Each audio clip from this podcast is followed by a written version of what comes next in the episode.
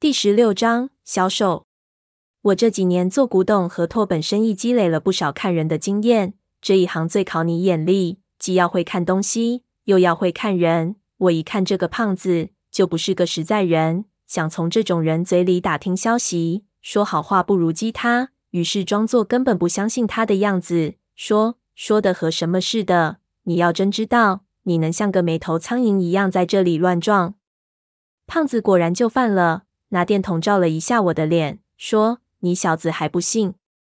我胖爷来之前可是实实在在做了一个多月的准备工作。你们知道这鲁山王是干什么的吗？知道借阴兵是怎么回事吗？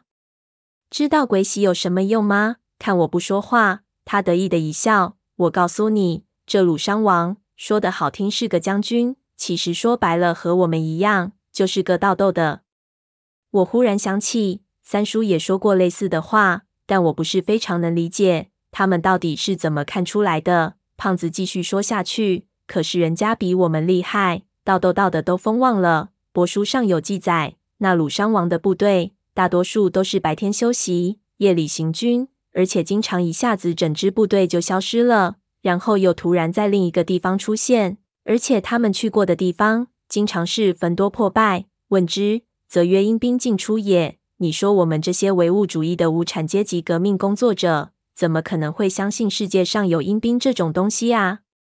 他们必然是到处挖坟盗墓，如果被人发现坟土被动过，就说是鲁山王借了这些墓主的魂魄，于是借阴兵一说便四传开来。那个时候的人非常迷信这些，后来就传得神乎其神了。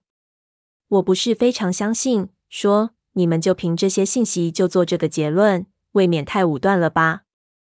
胖子瞪了我一眼，怪我插嘴，说：“当然不止这么点证据，最直接的证据就是这七星衣冠。历史上记载，首先就是盗墓贼使用的，因为他们自觉盗墓无数，惶恐死后遭到相同的命运，于是凭借他们的经验，设计了这个虚关之局。他们认为，无论机关再精巧，也拦不住盗墓贼，唯一的办法就是让他们犹豫不决，无法下手。”这七个棺材，除了一个真正的主棺之外，其他六个无论哪个被误开，都是九死一生，里面不是按弩，就是设了邪术。到了宋代以后，这个局才逐渐被一些能人巧士发扬光大。这种设计出自不光彩的职业，普通人家是觉得不吉利的。而且一个墓穴里放七个棺材，花费也太高。我看这胖子看上去十分粗枝大叶。没想到竟然有这么渊博的知识，不由觉得一惊。但我看他应该还没说完，于是问：“照你这么说，那有没有办法分辨出哪个是主观？”胖子拍拍我，大概看出了我的态度变化，非常得意。看你小同志还挺好学，那我就学孔老二苇人不倦好了。你听好，要分辨这七星一关，并不是没有办法，但是我们行有行规。一般人道都遇到七星棺，都会叩几个头，自觉退出去。老祖宗不会怪罪。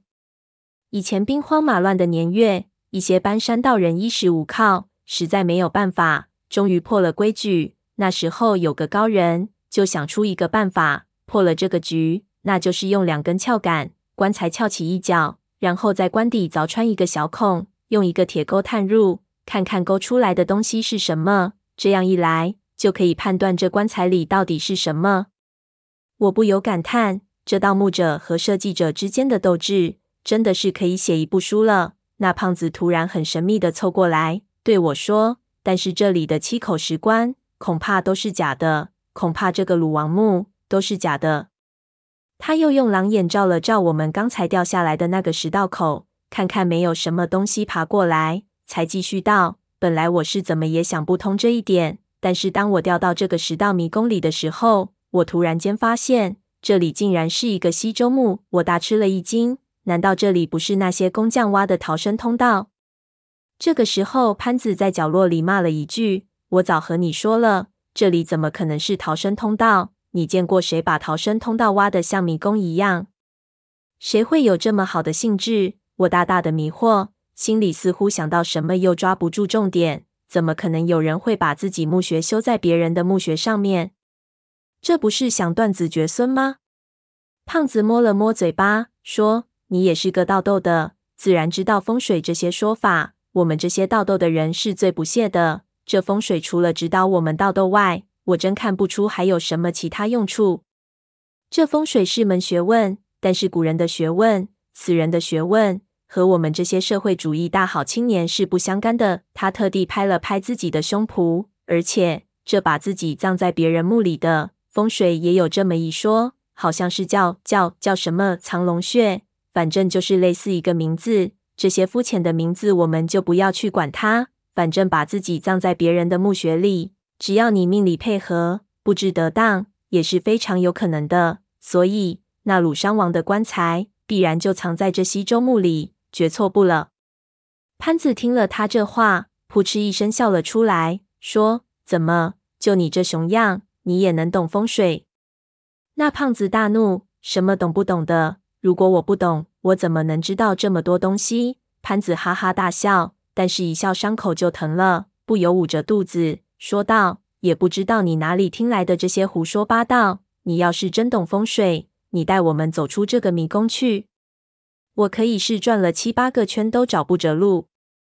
我听潘子说起来，便想起了一件事情，问道：“对了，当时你们怎么丢下我自己跑掉了？你知道我几乎被吓死。三叔他们呢？”潘子艰难地直了直身子，说：“我也不是很清楚。那时候那小哥去追这个死胖子，虽然三叔让我不要追过去，但是我心想那小子如果紧张起来。”必然是有重要的事情，而且有件事情我没和你说。我总觉得这小子跟着我们过来，目的不单纯。我不是很相信他，也想去看看，所以我就跟上去了。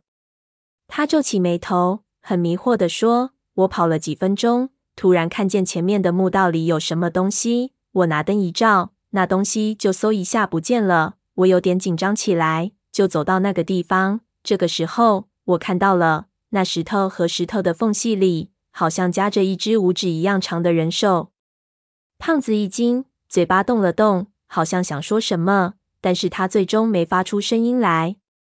潘子回忆着那个时候的一切细节，说道：“于是我就凑过去看。你知道我这人就是控制不住自己的好奇心，大便也想尝一把。现在想想，还真有点后怕。我真没想到那只像手的东西，竟然突然就冲了出来。”一把就卡住我的脖子，那力气大的几乎要把我卡窒息了。我那个时候也不知道怎么办，幸好身上还有把军刀。我一边手脚乱蹬，一边去割那手，发现这手的手腕细得吓人，几乎就比那手指粗一点点。也不知道他的力气是哪来的。我一刀下去，就划了一道很长的口子，那手马上就松手了，缩回到墙缝里去了。潘子摸摸脖子，我想他妈的。这墙后面肯定有蹊跷，就去查这墙。我左敲敲，右踢踢，突然不知道按了什么东西，妈的，整个人就掉下去。他拍了拍墙，以后你们也知道了。我掉到和这里一样的一个石头室里，然后发现了石道。幸亏老子身手好，跳了半天，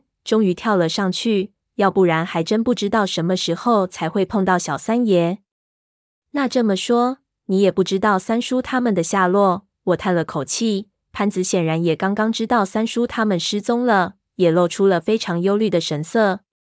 我转向胖子，问他：“死胖子，那你是怎么下来的？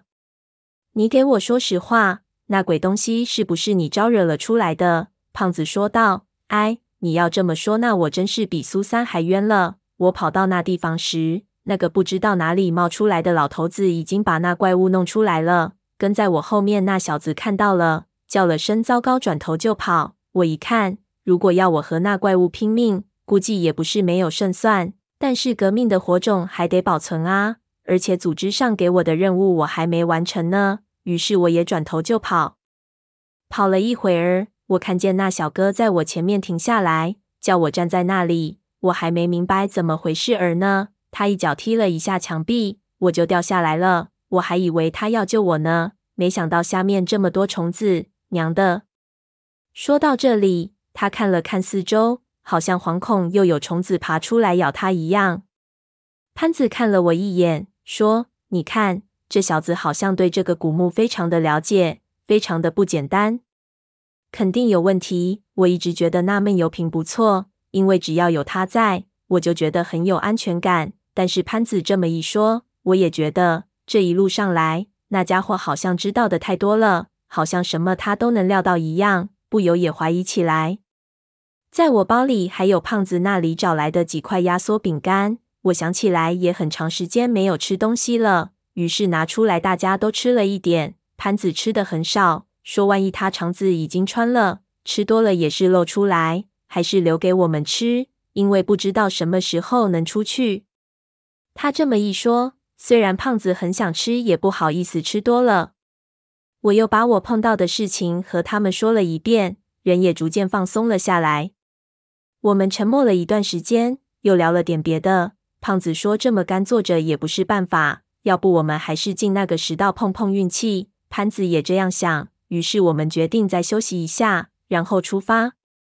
我迷迷糊糊的打了个盹，半睡半醒之间。突然看见胖子在朝我挤眉毛、弄眼睛。我本来就觉得这个胖子非常的不靠谱，有点精神分裂的感觉。你说谁能在个古墓还能想出来头上套个瓦罐吓唬人？